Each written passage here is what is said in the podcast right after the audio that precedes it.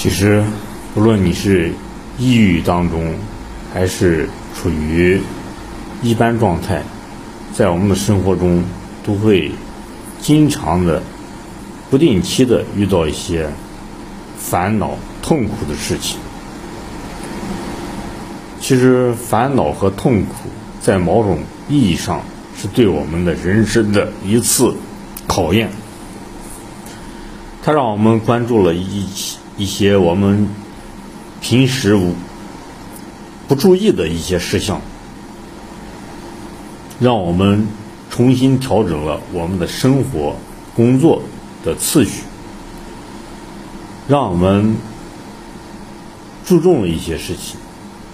它是一个就跟交通红绿灯的作用一样，它是一种提示、警示作用，让我们关注一些事情。学习一些事情，掌握一些事情。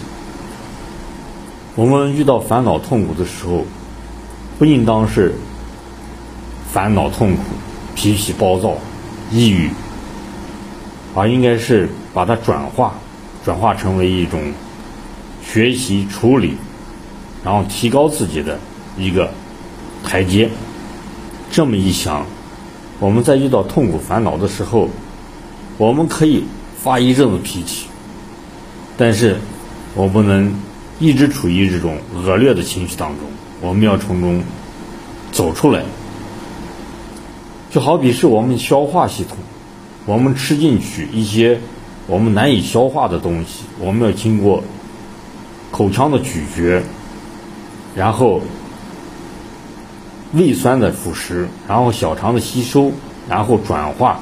吸收成有用于我们身体的营养物质，然后把一些废物排泄出去。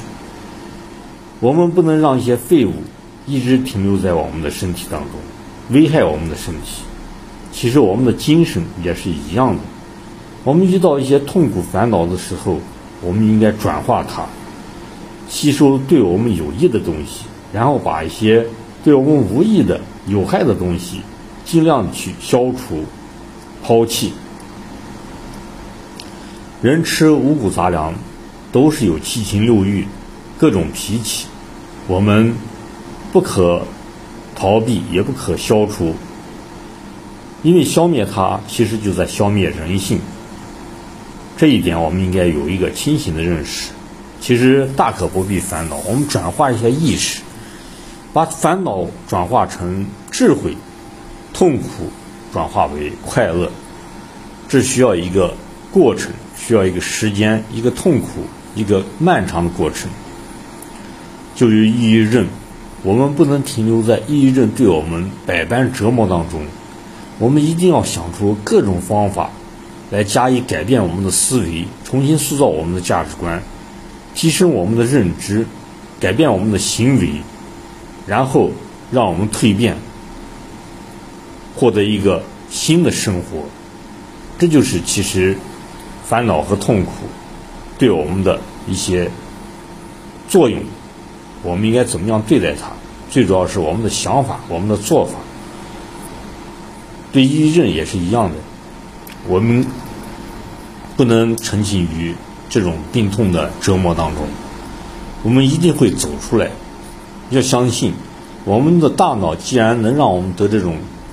精神上的病，我们一定会通过大脑的潜能，使自己走出来，获得一个美好幸福的未来。好的，今天就与大家分享到，想交流的朋友请加我的微信，我的微信号是马明霄八八八，马超的马，明天的明，枭雄的枭，拼音字母马明霄八八八，欢迎来信，欢迎转发。谢谢你的收听，今天就到此结束，谢谢大家。